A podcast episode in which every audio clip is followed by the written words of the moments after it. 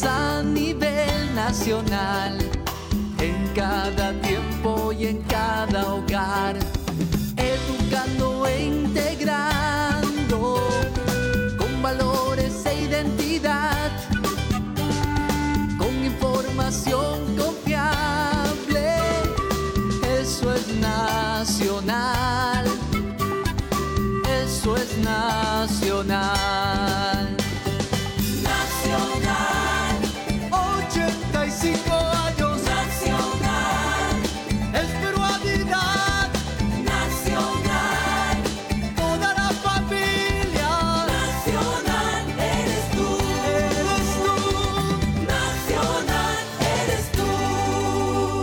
Nacional. Nace cada día.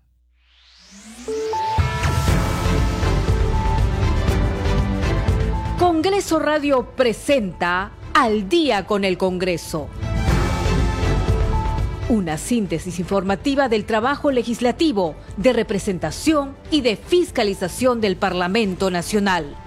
Una producción de la Oficina de Comunicaciones del Congreso de la República.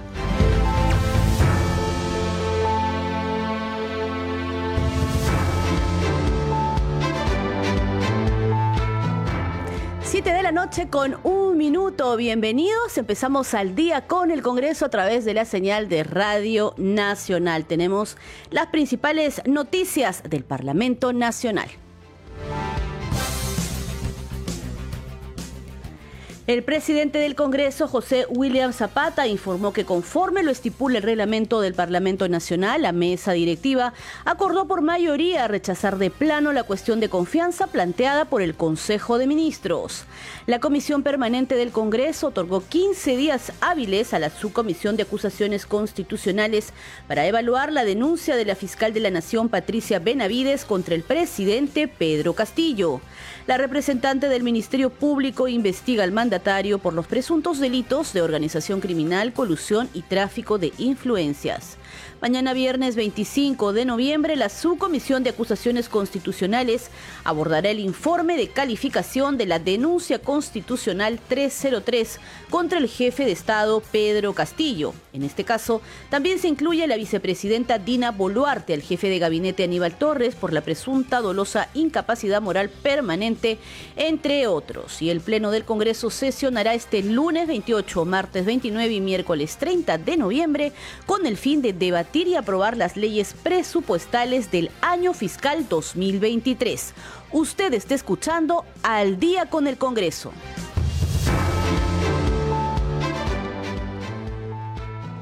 El Pleno de la Representación Nacional a esta hora se encuentra sesionando y hay que informar que el presidente del Congreso, José William Zapata, apenas inició esta sesión, informó a la Representación Nacional que conforme lo estipula el reglamento del Parlamento Nacional, la mesa directiva acordó por mayoría rechazar de plano la cuestión de confianza planteada por el Consejo de Ministros. Tenemos aquí las palabras del presidente del Parlamento Nacional, José William Zapata. Veamos.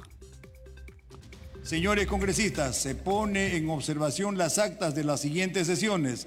Decimosepta, séptima, celebrada el 6 de octubre del 2022. Décimo octava, desarrollada el 13 de octubre del 2022. Y décimo novena, realizada el 19, 20 y 21 de octubre del 2022 correspondientes a la primera legislatura ordinaria del periodo anual de sesiones 2022-2023 y cuyos textos han sido expuestos oportunamente en, perdón, cuyos textos han sido puestos oportunamente en conocimiento de los señores congresistas. Si algún congresista formula observaciones al acta, si no formula observaciones serán aprobadas. Señores congresistas, las actas han sido aprobadas. Bien, señores congresistas, vamos a dar inicio a la sesión del día de hoy, haciéndoles conocer la decisión tomada por la mesa directiva en el asunto de la cuestión de confianza planteada por el primer ministro. Tenemos a continuación una serie de, proyectos de ley que debemos atender y son de vital importancia. Uno de ellos, tres de ellos, son los proyectos de ley relacionados con el paro de transportistas. Estos proyectos permitirían no darle una solución o mejorar la situación de ellos. Asimismo, tenemos pendiente por, por llevar adelante el día de hoy el informe de la Comisión de Constitución sobre los, los integrantes de la Comisión de Ética. Por otra parte, proyectos de ley de congresistas que estuvieron comprometidos la semana pasada y quedaron para salir en primer lugar. Y por último, también hay proyectos del Ejecutivo y del Poder Judicial. Por lo tanto, tenemos que hacer una sesión que nos permita llevar adelante todos estos proyectos que tenemos ahí al frente. Bien, señores congresistas, a continuación voy a informar a la representación nacional los motivos de la decisión de la mesa respecto a la cuestión de confianza planteada por el presidente del Consejo de Ministros en esta sesión iniciada el jueves 17 de noviembre pasado. La cuestión de confianza, señores congresistas, por favor, La cuestión de confianza es una facultad discrecional prevista para los ministros de Estado o para el presidente del Consejo de, Ministros a nombre del Consejo. Sin embargo, esta debe cumplir requisitos constitucionales y legales vigentes en nuestro Estado de Derecho. El planteamiento realizado por el presidente del Consejo de Ministros busca que el Congreso apruebe el proyecto de ley 3570 presentado por el Ejecutivo para derogar la ley número 31399. En su exposición, el presidente del Consejo de Ministros nos ha expresado que, si su planteamiento no es atendido, el Ejecutivo entenderá que la cuestión de confianza ha sido rehusada. Ello es un claro intento de arrogarse la facultad exclusiva y excluyente del Congreso de, aprobó- de aprobar o no la confianza y de interpretar el sentido de la decisión en contra de lo establecido con la ley número 31355. En ese sentido, resulta evidente que lo planteado por el ministro Torres excede el marco constitucional y legal, debido a que desconoce las competencias del Congreso como titular de la relación fiduciaria entre el Ejecutivo y el Legislativo y, en consecuencia, representa una grave alteración al Estado constitucional de derecho y a la separación de poder- poderes establecida en el artículo 43 de la Constitución de la República. Aún más, señores congresistas, la ley 31399 se refiere a dos competencias exclusivas y excluyentes del Congreso, como son uno, la aprobación en primera votación de una reforma constitucional. Dos, la disposición para que el presidente de la República convoque a referéndum para la aprobación de reformas constitucionales. Por ello, el proyecto de ley 3570, plan presentado por el Ejecutivo, interfiere directamente con las competencias exclusivas y excluyentes del Congreso y colisiona frontalmente con el artículo 206 de la Constitución, que establece que toda reforma constitucional debe ser aprobada por el Congreso de la República. Asimismo, la cuestión de confianza no se refiere a una política general de gobierno.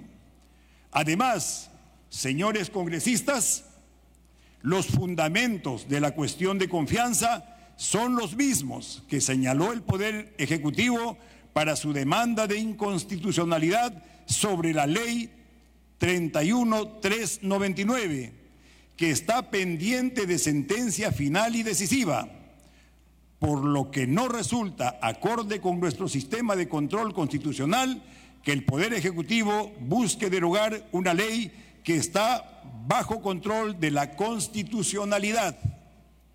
Así, estimados congresistas, teniendo en cuenta que el planteamiento de una pretendida cuestión de confianza constituye una vulneración de las competencias exclusivas y excluyentes del Congreso de la República, así como una grave amenaza contra el principio de separación y equilibrio de poderes, abro paréntesis, cláusula de intangibilidad de la Constitución, cierro paréntesis, y un condicionamiento para la decisión del Congreso, corresponde a la mesa directiva proceder conforme lo estipula el artículo 86 del reglamento.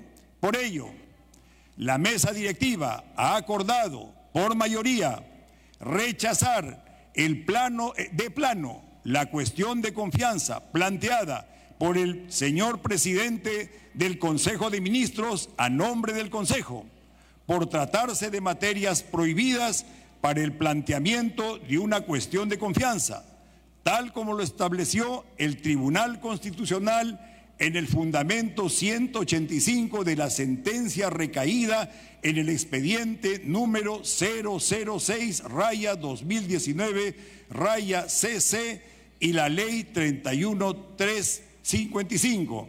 Asimismo, hemos exhortado al Consejo de Ministros a respetar escrupulosamente los parámetros constitucionales y legales para la presentación de la cuestión de confianza. Muchas gracias. Muy bien, de esta manera el presidente del Congreso, José William Zapata, comunicó a la representación nacional al inicio de la sesión plenaria esta tarde que se rechaza de plano la cuestión de confianza planteada por el presidente del Consejo de Ministros, Aníbal Torres, por tratarse de materias prohibidas, ha señalado el José William Zapata, para el planteamiento de dicho tema según la ley 31.355. A las 7 de la noche con 12 minutos vamos a continuar con otras noticias. Estamos en al día con el Congreso. La Comisión Permanente del Congreso otorgó hoy 15 días hábiles a la Subcomisión de Acusaciones Constitucionales para evaluar la denuncia de la fiscal de la Nación, Patricia Benavides, contra el presidente Pedro Castillo Terrones. La representante del Ministerio Público investiga al mandatario por los presuntos delitos de organización criminal, colusión y tráfico de influencias. Los detalles en el informe de nuestro compañero Carlos Alvarado.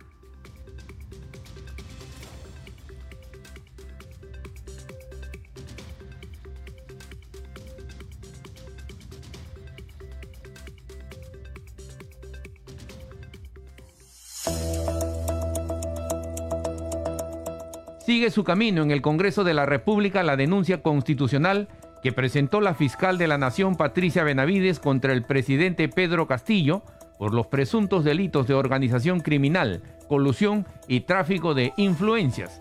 Por 19 votos a favor, 3 en contra y 9 abstenciones, la Comisión Permanente otorgó un plazo de 15 días hábiles a la Subcomisión de Acusaciones Constitucionales para que realice la investigación y presente un informe.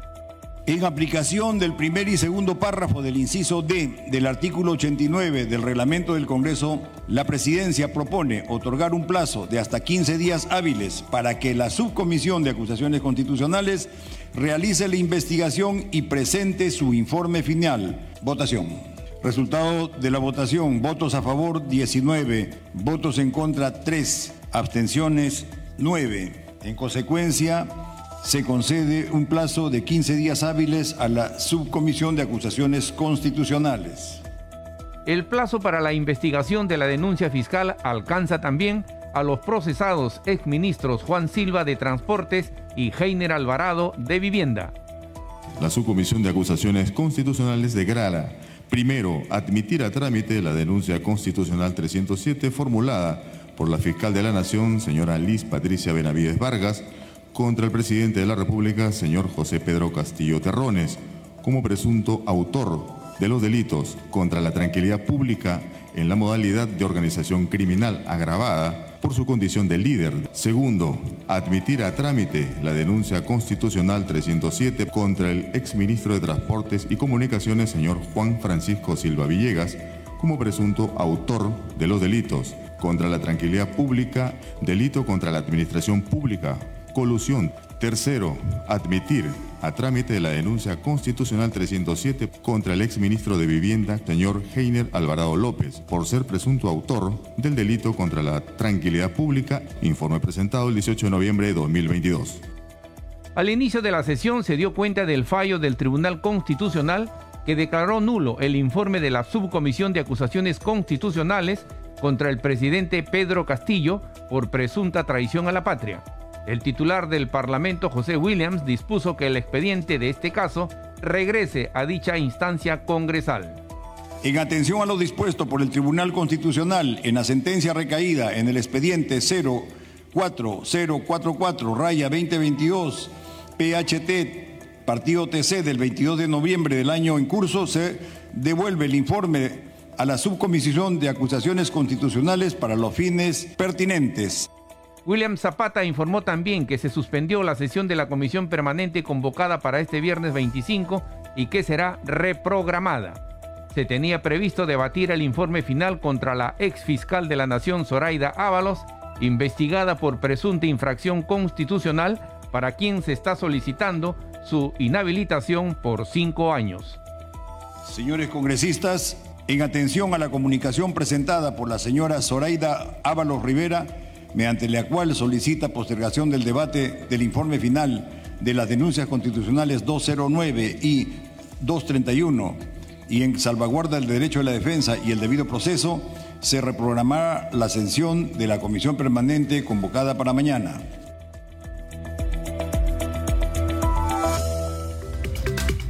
7 de la noche con 17 minutos en al día con el Congreso a través de Radio Nacional. Continuamos con más información.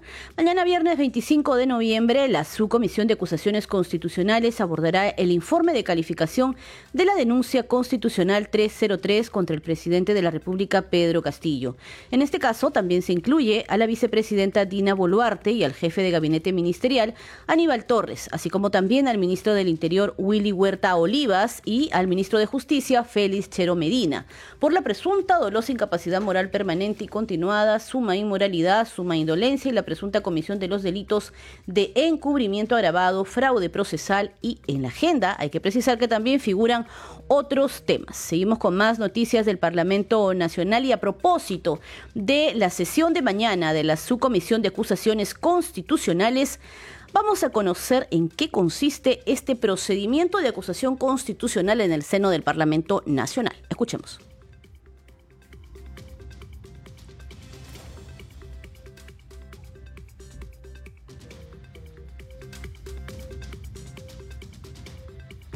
¿Cuál es el procedimiento cuando llega una acusación constitucional al Congreso? La Subcomisión de Acusaciones Constitucionales, SAC, a partir de ahora, recibe la denuncia y se encarga de calificar si la admite o no. La SAC está integrada por 25 parlamentarios. Si la acusación constitucional es declarada admisible y luego procedente, la SAC elaborará un informe final de calificación. Todo esto en un plazo de 30 días hábiles desde que fue presentada la denuncia. El informe de calificación será enviado a la Comisión Permanente del Congreso, integrada por no menos de 20 parlamentarios. Ellos votarán para declararlo procedente o no. Si procede, la SAC tendrá 15 días hábiles para investigar y elaborar un informe final que volverá a la Comisión Permanente para votar si se acusa o no.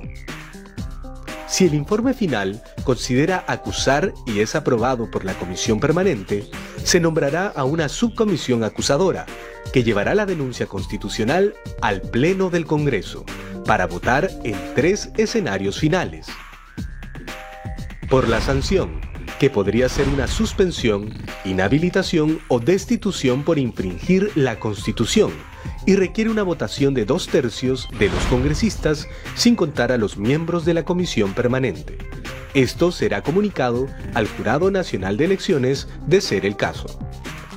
Al lugar, la formación de causa por el delito de función, cuya votación es la mitad más uno del número de miembros del Congreso, sin contar a los integrantes de la Comisión Permanente. El expediente se remite a la Fiscalía de la Nación. O podría ser archivada si no se alcanza la votación requerida. Todo este procedimiento está amparado en el artículo 89 del Reglamento del Congreso y el artículo 99 de la Constitución Política del Perú. Congreso de la República. Servimos a la Nación. 7 de la noche con 20 minutos y el Pleno del Congreso sesionará los días lunes 28, martes 29 y miércoles 30 de noviembre con el fin de debatir y aprobar las leyes presupuestales del año fiscal 2023.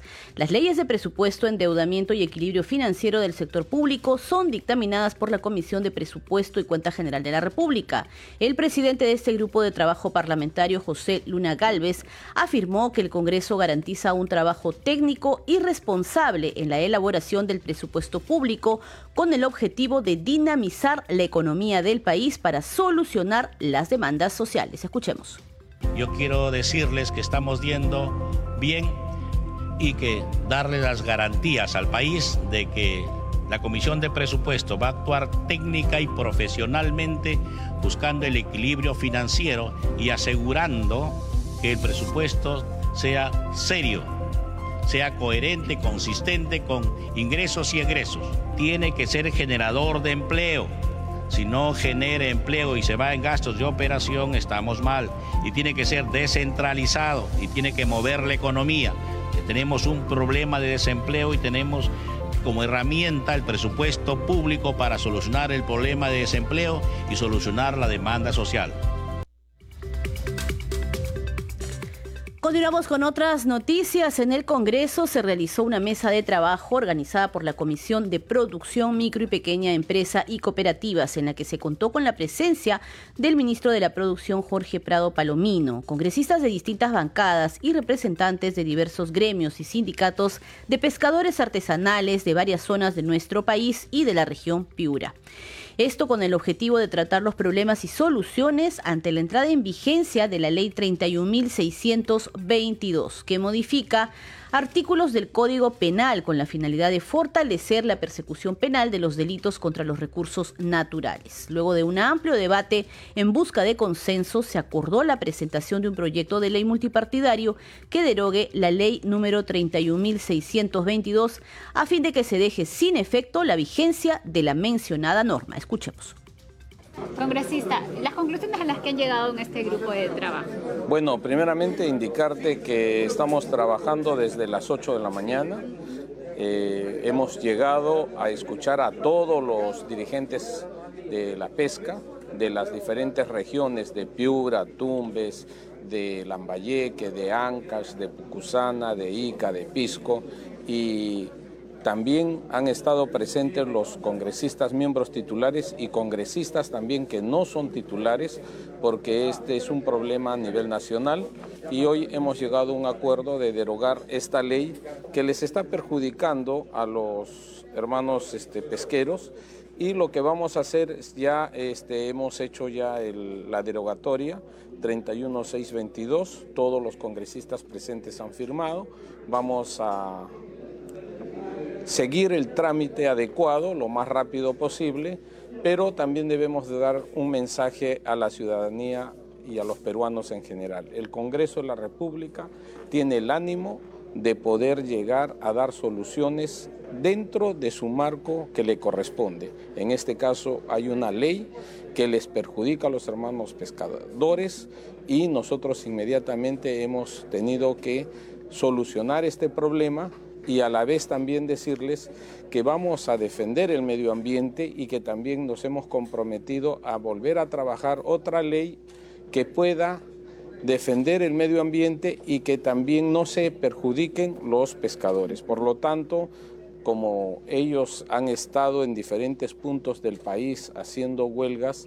el día de hoy les decimos ya está solucionado el problema, vamos a seguir trabajando y también tenemos que ver el gesto del ministro de la Producción, que también ha estado con nosotros, porque tenemos que trabajar en conjunto en el sentido, nosotros sacamos la ley de la derogatoria y el Poder Ejecutivo tiene pues que eh, firmar y publicar la debida ley y no la esté observando. Así es. ¿Y de qué manera afectaba esta ley a los pescadores artesanales sobre todo? Bueno, sobre todo este, esta ley eh, lo que hacía es que se les declaraba eh, este, como crimen organizado cuando tenían este, cuando cometían algún delito en contra del medio ambiente. Y entonces generalmente los pescadores pues este, pescan de tres, cuatro personas y yo creo que aquí lo que ha pasado es que ha habido un malentendido y no nos hemos dado cuenta pero inmediatamente lo estamos rectificando. Con ello no quiere decir que estemos en contra de la protección de la naturaleza. Al contrario, más bien, ahora vamos a empezar a trabajar y vamos a apoyar una ley que, se, que sí especifique la protección de la naturaleza y del medio ambiente. A las 7 de la noche con 26 minutos hacemos una pausa en el programa El Día con el Congreso. Ya regresamos con más información del Parlamento Nacional. Volvemos.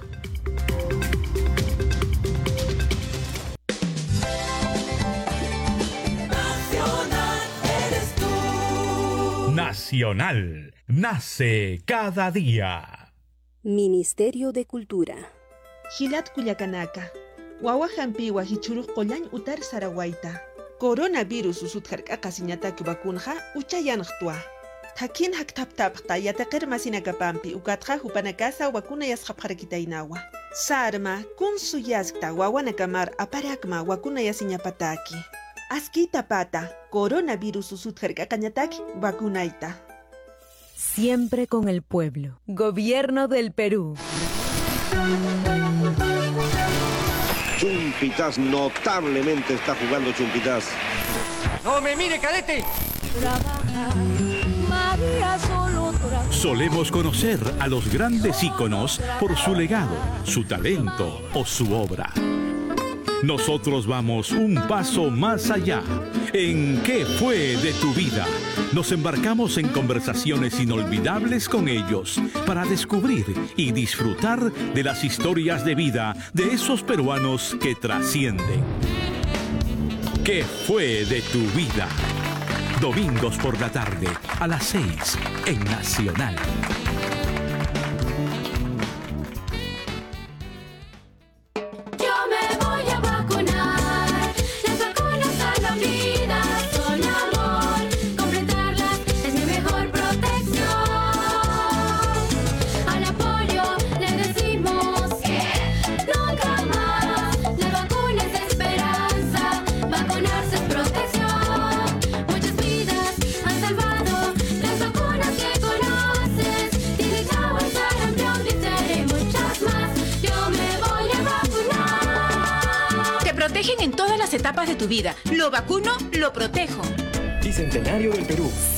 Con el pueblo. Gobierno del Perú.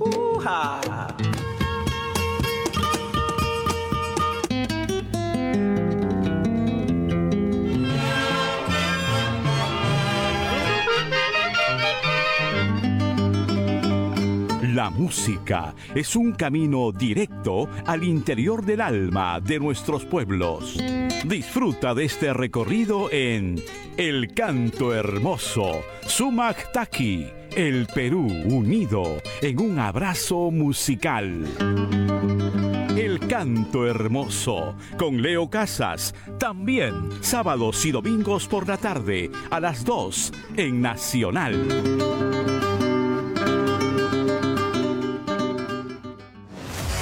Mantente al día todo el día con las nuevas ediciones de El Informativo, Pluralidad y Profesionalismo. Por la noche, El Informativo con Carlos Cornejo. Las noticias más importantes de la jornada, análisis y entrevistas para entender Lo que sucede en nuestro país.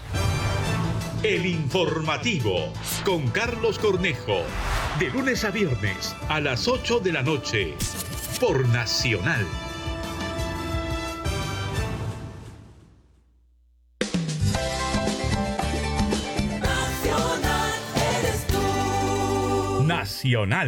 Nace cada día.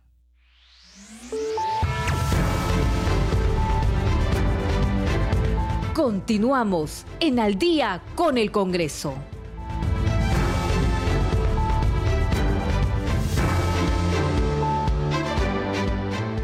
Siete de la noche con 30 minutos regresamos y les damos la bienvenida a esta segunda media hora informativa de Al día con el Congreso. Los estamos acompañando en los controles Rafael Cifuentes, en la transmisión por Facebook Alberto Casas y en la conducción Perla Villanueva. Vamos con los titulares del día. El presidente del Congreso, José William Zapata, informó que conforme lo estipula el reglamento del Parlamento Nacional, la mesa directiva acordó por mayoría rechazar de plano la cuestión de confianza planteada por el Consejo de Ministros. La Comisión Permanente del Congreso otorgó 15 días hábiles a la Subcomisión de Acusaciones Constitucionales para evaluar la denuncia de la fiscal de la Nación, Patricia Benavides, contra el presidente Pedro Castillo. La representante del Ministerio Público investiga al mandatario por los presuntos delitos de organización criminal, colusión y tráfico de influencias. Mañana, viernes 25 de noviembre, la Subcomisión de Acusaciones Constitucionales abordará el informe de calificación de la denuncia constitucional 303 contra el jefe de Estado. En este caso también se incluye la vicepresidenta Dina Boluarte, al jefe de gabinete Aníbal Torres, por la presunta dolosa incapacidad moral permanente y continuada, entre otros delitos. El Pleno del Congreso sesionará este lunes 28, martes 29 y miércoles 30 de noviembre con el fin de debatir y aprobar las leyes presupuestales del año fiscal 2023. Usted está escuchando al día con el Congreso. Desarrollamos la información en el marco del Día Internacional de la Eliminación de la Violencia contra la Mujer, que se conmemora mañana viernes 25 de noviembre. El Congreso de la República ha lanzado la campaña La Ley Te Protege, actuemos juntos para que se cumpla. La campaña tiene como objetivo concientizar acerca de la necesidad de actuar juntos contra la violencia a la mujer y sobre el rol del Parlamento en aprobar leyes que buscan salvaguardar la integridad emocional y física de las mujeres e integrantes del grupo familiar. Eh, Yo soy una de las tantas mujeres que sufrieron maltrato físico, psicológico. Mi pareja era una persona muy amorosa en primer principio, todo era color de rosa. Comenzamos de ahí las discusiones, comenzamos ahí a que él ya me comience a maltratar, a gritar, a pegar. Y como yo estaba enamorada de esa persona, me parecía algo normal hasta que un día decidí ya no soportar eso. A decidir porque veía a mis hijas reflejadas ese amor que yo les daba, él lo destruía.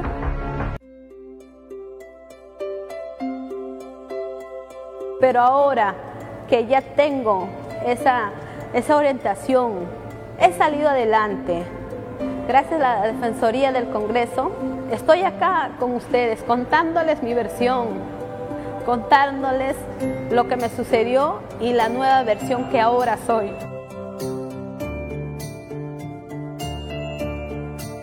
Gracias a la Defensoría del Congreso, ellos te brindan todo el apoyo emocional y también legal y así poder salir adelante.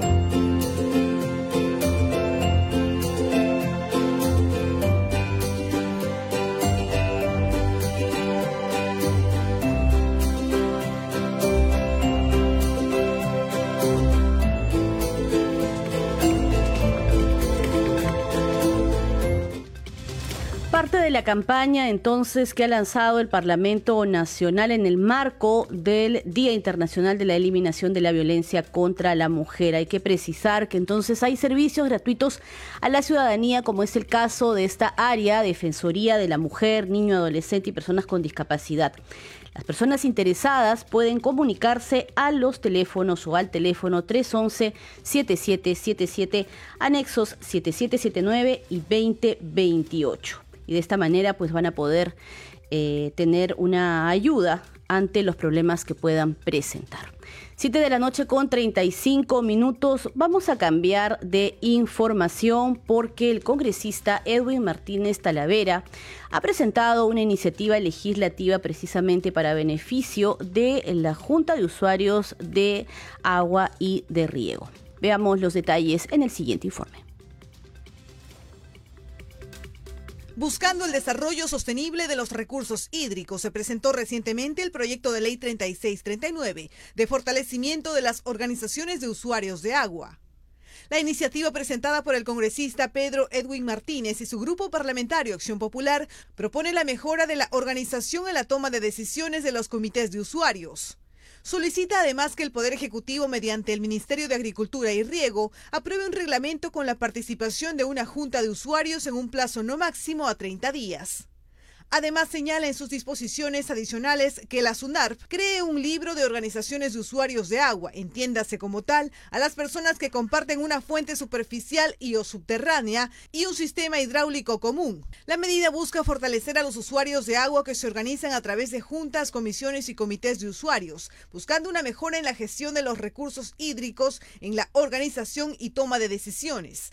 Cabe indicar que dicha iniciativa no genera incremento en el gasto público.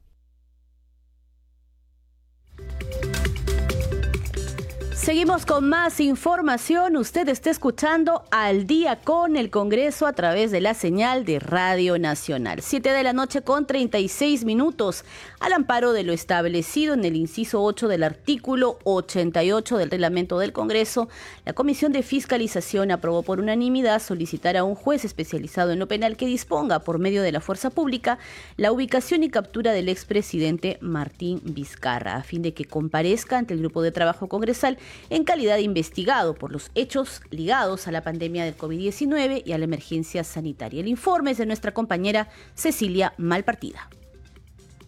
Llegó el momento de poner eh, freno a esta situación eh, a la que nos está llevando el expresidente vacado eh, Martín Vizcarra Cornejo, por lo que en completa concordancia con el reglamento del Congreso y nuestras facultades constitucionales, expreso, señor presidente, el pedido para que sea, eh, se ordene la conducción de grado de fuerza al señor Martín Vizcarra hacia la Comisión de Fiscalización. Porque el Perú, señor presidente, ha tenido la mayor tasa de muerte injustificada en pandemia. Y eso se tiene que sancionar, señor presidente, y se tiene que dar a la investigación. Por eso le pido que esta comisión no permita que el señor se vuelva a burlar y que por favor se vea la forma de que de grado fuerza se presente y pueda manifestar sus declaraciones. Ya con lo corroborado con lo manifestado por la ex ministra de Salud, Elisa que hay que, uh, que hay que agradecer la valentía de haber mencionado lo que todos ya sospechábamos. Por quinta vez, el expresidente de la República, Martín Vizcarra, no asistió a la sesión de la Comisión de Fiscalización para responder sobre las presuntas irregularidades de todos los hechos relacionados a la pandemia de COVID-19 y a la emergencia sanitaria nacional desde la entrada en vigencia del Decreto Supremo 008-2020 hasta julio del 2021. Por tanto, esta comisión con facultad investigadora acordó solicitar al juez especializado en lo penal en disponer que la fuerza pública ponga a disposición al expresidente Vizcarra Cornejo para que rinda su testimonio en calidad de investigado. De conformidad con lo establecido en el artículo 88 del reglamento de Congreso, se votó dicho acuerdo, logrando así el respaldo unánime de sus integrantes.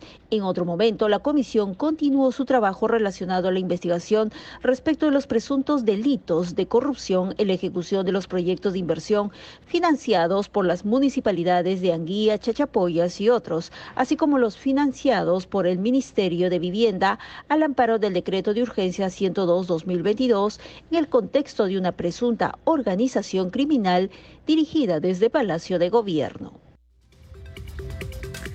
Ahora es momento de conocer la agenda de actividades prevista en el Parlamento Nacional para mañana viernes 25 de noviembre. Nos enlazamos con nuestro compañero Josman Valverde.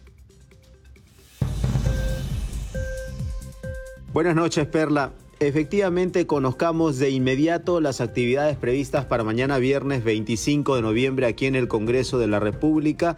Actividades que ya se encuentran, por cierto, publicadas en la agenda, compartida además en nuestro portal institucional. Se inician a las 8 de la mañana, Perla, con la sesión de la Comisión de Comercio Exterior que tiene como invitada a la ministra de Cultura Betsy Chávez. El tema que van a analizar en esta oportunidad en dicho grupo es el análisis de la explotación sostenible de los recursos turísticos. Hay además otros temas en la agenda, pero básicamente en, e, en este punto es en el que va a girar la sesión de la Comisión de Comercio Exterior y Turismo desde las 8 de la mañana en la sala Luis Bedoya. Otras actividades previstas para mañana viernes es la sesión de la Comisión Investigadora de las Irregularidades en las Licitaciones y Obras por parte de empresas chinas. Lo que se tiene previsto en esta oportunidad, en esta sesión, es la aprobación de su plan de trabajo que marque precisamente esta hoja de ruta de cómo va a realizar eh, sus labores este grupo investigador. Va a ser a las 9 de la mañana, también en el Congreso de la República, y a las 9 y 30 sesiona la Comisión Especial Proinversión. El tema en esta oportunidad es el estado situacional de los proyectos hospitalarios que forman parte del Plan Nacional de Infraestructura Sostenible para la Competitividad 2022-2025 que recordemos, Perla fue aprobado mediante decreto supremo 242-2022 y en el cual además se establece como fecha de suscripción de los contratos el año 2023. Esto va a ser a las 9 y 30 de la mañana en la sala Fabiola Salazar del edificio Víctor Raúl Aya de la Torre, esta comisión especial de proinversión. Pero también sesionará la comisión agraria y lo hará de manera extraordinaria. Esto va a ser a las 10 de la mañana en el hemiciclo Raúl Porras Barrenechea. Son estas entonces las actividades previstas eh, para mañana, viernes, eh, Perla. Eh, aquí en el Congreso de la República, viernes 25 de noviembre. Por cierto, recordarles además que estas van a ser compartidas a través de nuestras diferentes plataformas informativas, así como también un completo resumen en horas de la noche en al día con el Congreso. Volvemos contigo, Perla, a estudios. Muy buenas noches, adelante.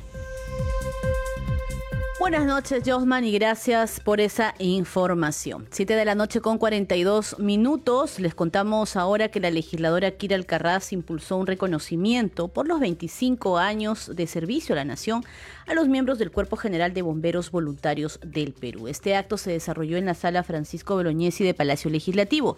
La legisladora expresó su malestar porque, según dijo, se pretende responsabilizar al Cuerpo de Bomberos Voluntarios del último accidente ocurrido en el Aeropuerto Internacional Jorge Chávez. Agregó que viene trabajando un paquete de medidas legislativas para apoyar a los llamados hombres de rojo. Escuchemos a la parlamentaria Kira Alcarraz. A la vez también, y a la vez también por, este, por también los 25 años de ellos. Sí, estoy no solamente molesta, fastidiada, porque no puedo creer de que quieran echar la culpa a los bomberos por las muertes que ha habido en el aeropuerto. Tiene que haber responsables y sabemos de dónde son los responsables, la empresa privada y la empresa del Estado. Ellos tienen que asumir la responsabilidad. Son tres vidas que se han llevado, son tres familias que están enlutadas. ¿Cómo es posible que después de lo que ha pasado ellos pretendan y digan que los bomberos son responsables? De verdad, no, entiendo, ¿no? El Estado ha sido muy indolente muy indolente con esto, porque aquí deberían estar, eh, de verdad acá debería estar el ministro viendo hallar una responsabilidad. O sea, son los bomberos voluntarios. Cumplen 125 años y no es posible, no es posible que hasta el día de hoy no hayan sido visibilizados, no tienen bono de no tienen bono, no tienen infraestructura, no tienen, o sea, tú vas a una estación de bomberos y le falta hasta saneamiento básico. Y parece justo, no me parece justo, de verdad no entiendo, no entiendo qué es lo que está pasando. Pero aún así ellos siguen haciendo su gran labor, los bomberos voluntarios que son los héroes de rojo. Entonces hay que trabajar eh, y los reconocimientos, como lo vuelvo a repetir, se dan en vida. No tienen que darse cuando están, ya no estén acá eh, presentes en, entre nosotros, ¿no es cierto? Y vamos a seguir trabajando ¿no? con un paquete legislativo, como te vuelvo a repetir, para que puedan tener la seguridad, ellos más que nada un seguro de vida decente, una infraestructura, tengan apoyo, o sea, de verdad hay que seguir sumándoles, hay que seguir sumándoles porque se lo merecen. Y ellos han demostrado en este tiempo no solamente que son bomberos ahora hombres, también hay mujeres y la gran labor que hacen, ¿no? Ellos están las 24 horas del día, los 7 días de la semana, todo el año están trabajando y nunca dicen no. Entonces yo creo que todos debemos sumarnos a más que nada agradecerles por la gran labor que hacen, ¿no? Ellos son nuestros héroes de rojo. Perfecto, gracias. Y en otros temas, el congresista Jorge Martí Corena de la bancada Perú y Centenario informó sobre la necesidad de fijar un nuevo plazo para el registro de formalización minera. El informe es de nuestra compañera Angie Juárez. Nuestro país es un país de informales. Es lo que consideró el congresista Jorge Martí Corena ante la solicitud para la ampliación del plazo para la inscripción de formalización de la minería que trabaja en la informalidad que se trata, digamos, de establecer un nuevo plazo de inscripción en el registro integral de formalización minera, eh, que tiene que ver con el RAINFO, para las personas naturales o jurídicas que se encuentran desarrollando actividades de pequeña minería o minería artesanal de explotación o beneficio. Esto en razón de que realmente no se ha hecho hasta ahora casi nada por tratar de incorporar a la minería informal a la formalidad. El congresista Martí Corena detalló que los mineros en situación de informalidad se acercaron a su despacho para solicitar que el Estado asuma la responsabilidad de regularizar la situación de ellos. Recordando que nosotros somos un país de, informales, ¿no? En casi todas las actividades siempre hablamos de informalidad, tanto en la parte de comercio, en la parte, digamos, de la agricultura, en la, en la parte de la pesquería hay una informalidad que creo que el país y el Estado está obligado a regularizar la situación de muchos compatriotas que quieren ser formales. Por tal motivo, se ha solicitado 150 días de plazo para la inscripción. Después, el Estado tendría que evaluar cómo hacer para que se cumplan los requisitos para esta formalización, que les permitirá recuperar los derechos que de forma irregular no los tienen. Asimismo, se refirió a los temas que expuso ante la Comisión de Presupuesto en beneficio de la población de Ica que él representa. Hay un proyecto sobre hay un proyecto de, de, Tambo de Caracocha que obviamente este, siempre han estado reclamando los iqueños. Ya eso se ha iniciado. Yo estaba planteando de que eso se continúe y obviamente esperemos que en corto tiempo ese proyecto sea ya una realidad y ayude a la agricultura en Ica que que también, al igual que en otra parte del país, venimos sufriendo por el tema del agua. Y no solamente el agua para la agricultura, sino también el agua para el consumo de las personas. El parlamentario espera que esta iniciativa pueda ser una realidad en beneficio de los pobladores de la ciudad de Ica. 7 de la noche con 47 minutos. En tanto, el congresista Carlos Ceballos de la bancada Integridad y Desarrollo pidió a las autoridades respectivas esclarecer el accidente ocurrido en el aeropuerto Jorge Chávez, que cobró la vida de dos bomberos y dejó mal herido a uno más. El informe es de nuestra compañera Madeleine Montalvo. Lamentó que a la fecha no se tengan responsables ni se esclarezca el trágico accidente ocurrido en el Aeropuerto Internacional Jorge Chávez. Así lo expresó el congresista Ceballos Madariaga, quien se encontraba dentro del avión que colisionó con un vehículo del cuerpo de bomberos y que cobró la vida de dos de ellos. Participé porque mi persona estuvo presente en, este accidente aéreo. Yo estuve dentro del avión y pude, pues, eh, percibir toda esta este acto traumático que viví y también pude dar mi manifestación con, al respecto de, lo sucedido. Eh, lamentablemente, ninguno asume su responsabilidad. Eh, cada uno trata de librarse de la misma, nadie dice yo soy responsable, por lo menos nadie está culpando a nadie, pero que asuman una responsabilidad para saber nosotros de que se está eh, viendo este accidente como algo que es preocupante, porque no puede haber este tipo de accidentes, sobre todo en estos tiempos, Además, se refirió a lo expresado por el ministro de Transportes y Comunicaciones ante la respectiva comisión del Congreso. Bueno, como siempre, vamos a investigar, esto no va a quedar impune, vamos a hallar a los responsables, pero a mí me hubiese gustado decir el ministro, nosotros asumimos la responsabilidad de todo el hecho, se va a investigar y vamos a, determinar que este accidente nunca más vuelva a ocurrir, porque estamos hablando de un transporte que cualquier accidente es fatal. Pero no se escuchó eso, solo se escuchó que yo no fui, tú sí fuiste o qué pasó. Lamentablemente así trabajamos eh, y eso es eh, preocupante. Por otro lado, Carlos Ceballos destacó también la importancia de implementar políticas en favor de la reactivación del turismo. Por ello, viene impulsando su iniciativa legislativa denominada Marca Puno. Lo que pretendemos con esta marca no solamente es que sea una marca de calidad, sino que también sea una marca que nos ayude a gestionar y darle impulso al sector turismo, artesanía, eh, también al, sector textil, que son, han sido los sectores más golpeados en mi región. La referida propuesta se encuentra en las comisiones de Comercio Exterior y Defensa del Consumidor para ser dictaminadas por ambos grupos de trabajo y luego debatida por el Pleno del Congreso. Y a las 7 de la noche con 50 minutos es momento de irnos con nuestra secuencia Leyes aprobadas por el Congreso de la República.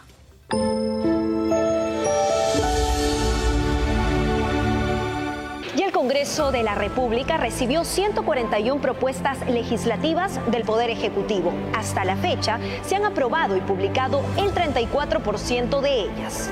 Por otro lado, el 50% está en proceso de discusión en la comisión o en la agenda del Pleno y el 16% restante corresponde a los proyectos de ley que pasaron al archivo o fueron retirados por su autor. El Congreso sí discutió los proyectos de ley del Ejecutivo, aprobando leyes estratégicas para la reactivación económica en el país e impulsando normas en favor de la seguridad alimentaria. Asimismo, legisló a favor de niños y adolescentes en situaciones de orfandad. Parlamento aprobó leyes para erradicar la corrupción en obras públicas, otorgando facultades a la Contraloría a través del control concurrente. Cabe indicar que el Congreso le otorgó facultades al Poder Ejecutivo para legislar en materia fiscal, tributaria, financiera y de reactivación económica. El Parlamento Nacional sigue cumpliendo con su labor porque servimos a la nación.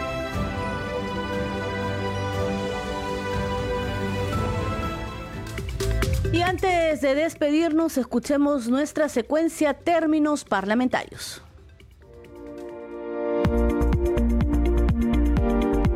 Términos parlamentarios. Quórum. Es la regla que dentro del procedimiento parlamentario establece que para tomar un acuerdo es necesario que estén presentes o voten un número determinado de congresistas. El quórum para la realización de las sesiones del Pleno y de la Comisión Permanente es de la mitad más uno del número hábil de congresistas.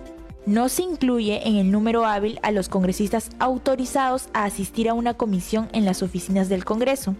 Cuando exista duda sobre el número de congresistas presentes en la sesión, cualquier congresista puede solicitar que antes de la votación se verifique el quórum.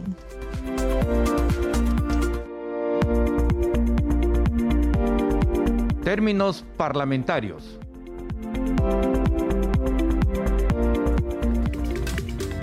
Siete de la noche con 52 minutos. Titulares de cierre. El presidente del Congreso, José William Zapata, informó que conforme lo estipula el reglamento del Parlamento Nacional, la mesa directiva acordó por mayoría rechazar de plano la cuestión de confianza planteada por el Consejo de Ministros. La Comisión Permanente del Congreso otorgó 15 días hábiles a la Subcomisión de Acusaciones Constitucionales para evaluar la denuncia de la fiscal de la Nación, Patricia Benavides, contra el presidente Pedro Castillo. La representante del Ministerio Público investiga al mandatario por los presuntos delitos de organización criminal, colusión y tráfico de influencias. Mañana viernes 25 de noviembre, la Subcomisión de Acusaciones Constitucionales abordará el informe de calificación de la denuncia constitucional 303 contra el jefe de Estado, Pedro Castillo. Y el Pleno del Congreso sesionará este lunes 28, martes 29 y miércoles 30 de noviembre con el fin de debatir y aprobar las leyes presupuestales del año fiscal 2023. Muchas gracias por habernos acompañado. Estuvieron con ustedes en los controles Rafael Cifuentes, en la transmisión por Facebook Alberto Casas, en la unidad móvil Luis Escajadillo y en la conducción Perla Villanueva. Nos reencontramos mañana a la misma hora.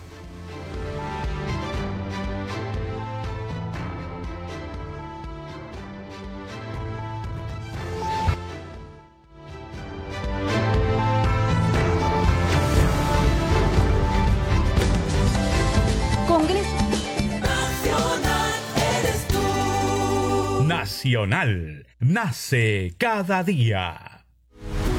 Has escuchado